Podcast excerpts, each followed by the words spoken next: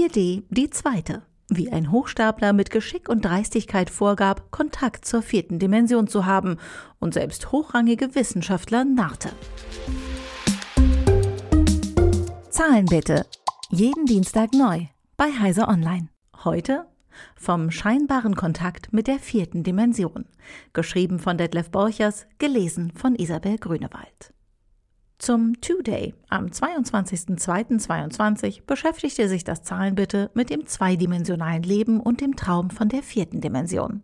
Da liegt es nahe, am 1.03. den scheinbaren Kontakt zu Lebewesen der vierten Dimension näher zu beleuchten. Vor 145 Jahren erschütterte ein Prozess die Londoner Gesellschaft. Verhandelt wurde gegen den US-amerikanischen Hochstapler Henry Slade, der in spiritistischen Sitzungen mit betuchten Klienten sein gutes Geld verdiente.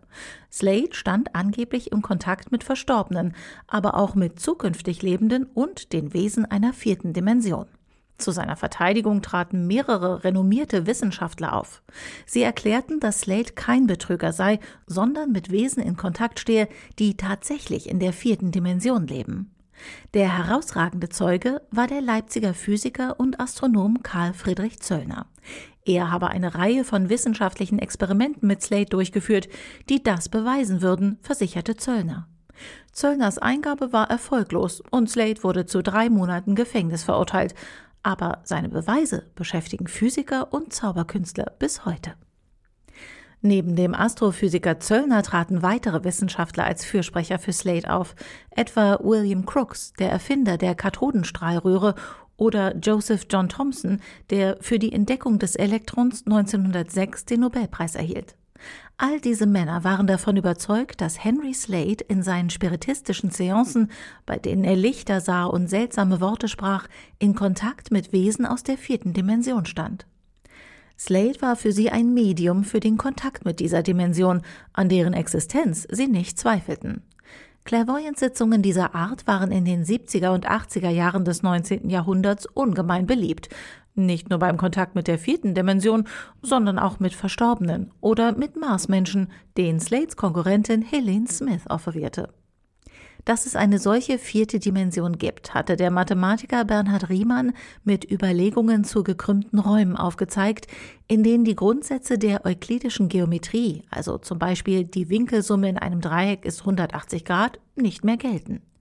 Seine Geometrie mit dem Riemannschen Krümmungstensor konnte n-dimensionale Räume erfassen. Herausragende Wissenschaftler wie Zöllner und Hermann von Helmholtz, der einflussreichste Physiker seiner Zeit, versuchten die Erkenntnisse von Riemann verständlich zu machen. Helmholtz, der erste Präsident der Berliner Physikalisch-Technischen Bundesanstalt, arbeitete mit vereinfachten Beispielen und erklärte in seinen Vorträgen, wie beispielsweise die Tatsachen in der Wahrnehmung von 1879, das grundlegende Problem mit einem Rückgriff. Was passiert mit einem Bewohner einer zweidimensionalen Welt, der sich nur auf einer Oberfläche hin und her bewegen, aber niemals in die dritte Dimension nach oben oder unten aussteigen kann? Zeichnet man einen Kreis um solch ein Wesen, steckt es im Gefängnis, denn es kann sich ja nicht in die dritte Dimension bewegen und über die Linie hüpfen. Ähnlich ist es mit der vierten Dimension. Für ein Wesen, das sich in dieser Dimension bewegen kann, gibt es keine Gefängnisse. Ein anderes Gedankenbeispiel. Wer vierdimensional lebt, könnte sich in dieser Dimension umdrehen und wieder in der dritten auftauchen. Alle inneren Organe wären dann gespiegelt und das Herz würde rechts schlagen. Helmholtz beließ es freilich bei dieser Analogie, die Edwin Abbott Abbott 1884 bei seiner Satire vom Flächenland inspirierte. Allen Ansätzen, sich ein Leben in der vierten Dimension vorstellen zu können, erteilte er eine Absage. Wir Menschen können das nicht. Mehr noch, er warnte ausdrücklich vor den Prestidigitateuren, sogenannten Schnellfingern, die mit Hokuspokus den Kontakt zu dieser Dimension herstellen können und warnte vor der Übersetzung einer Geometrie mit n-Dimensionen in eine Physik mit n-Dimensionen.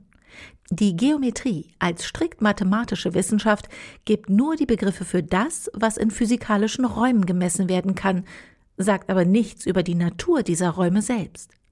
Kants Beweis für die transzendentale Natur der geometrischen Axiome ist also hinfällig, so Helmholtz in seinem erwähnten Vortrag über die Wahrnehmung. Erst mit der allgemeinen Relativitätstheorie von 1916 konnte Einstein unter Rückgriff auf Riemann mit der Raumzeitkrümmung die vierte Dimension erklären, mithilfe zahlloser Fortschritte in den Messungen der Physiker wie Maxwell und Hertz. Anders als Helmholtz, der Vertreter der Berliner Physik, war Karl Friedrich Zöllner als Vertreter der Leipziger Physik davon überzeugt, mit Experimenten die vierte Dimension beweisen zu können.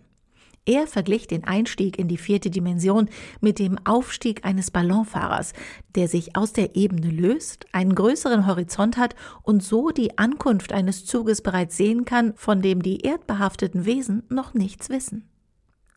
Ausgehend von Riemanns Hypothese, dass der Weltraum von einem Stoff erfüllt sei, welcher in die Atome strömt und von dort aus aus der Erinnerungswelt verschwindet, schreibt Zöllner, dass die vorstehende Hypothese als erstes und wesentliches Moment notwendig einer Erweiterung unserer dreidimensionalen zu einer vierdimensionalen Raumanschauung in sich schließt, hat Riemann klar erkannt.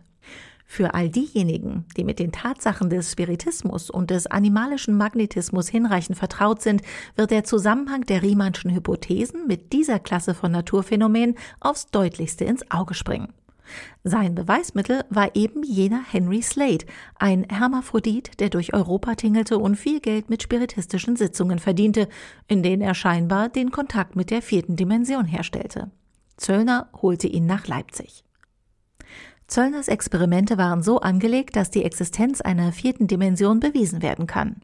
Der US-amerikanische Physiker Michio Kaku lobt sie in seinem Buch Die Physik der unsichtbaren Dimension als schlüssig und bemerkenswert. Zöllner ließ etwa zwei Holzringe aus Eichen- und Erlenholz drechseln, die ein Wesen in der vierten Dimension in einer Sitzung ineinander verketten sollte.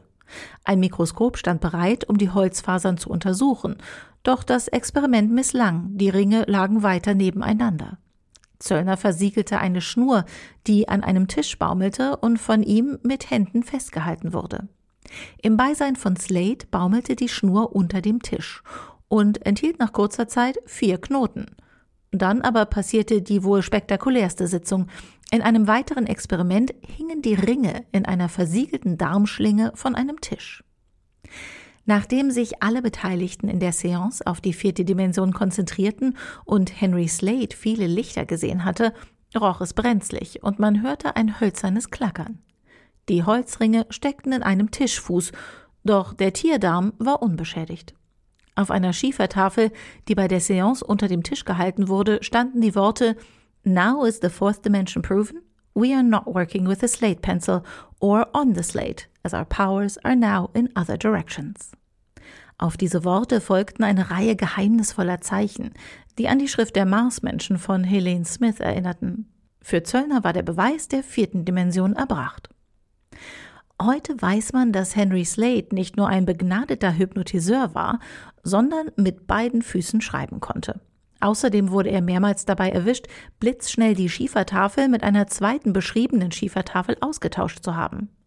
Seine Knotentricks wurden im Jahre 1907 von Hereward Carrington enttarnt. Für Karl Friedrich Zöllner wurde es zum Problem, dass keiner seiner Beweise wiederholt werden konnte, denn das fürstlich bezahlte Medium Henry Slade stand ihm nicht mehr zur Verfügung. Als Slade in London eine weitere Verhaftung drohte, konnte er in die USA fliehen und mied fortan Europa.